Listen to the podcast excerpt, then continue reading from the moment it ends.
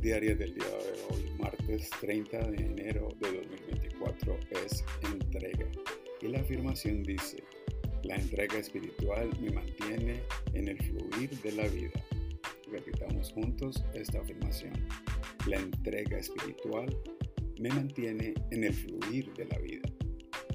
Resistirme a los acontecimientos de la vida es como nadar contra la corriente.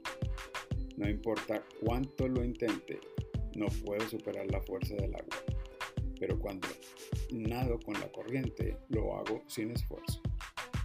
La entrega espiritual funciona de la misma manera cuando me resisto a las circunstancias de mi vida.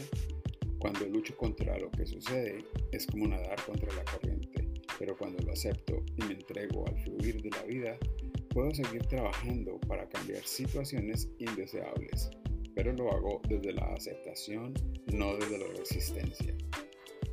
Ya no lucho y me entrego al poder de Dios.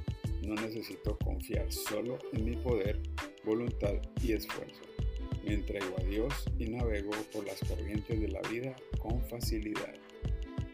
Esta palabra ha sido inspirada en Proverbios capítulo 3, versículo 6, que dice, Reconócelo en todos tus caminos y Él enderezará tus sendas.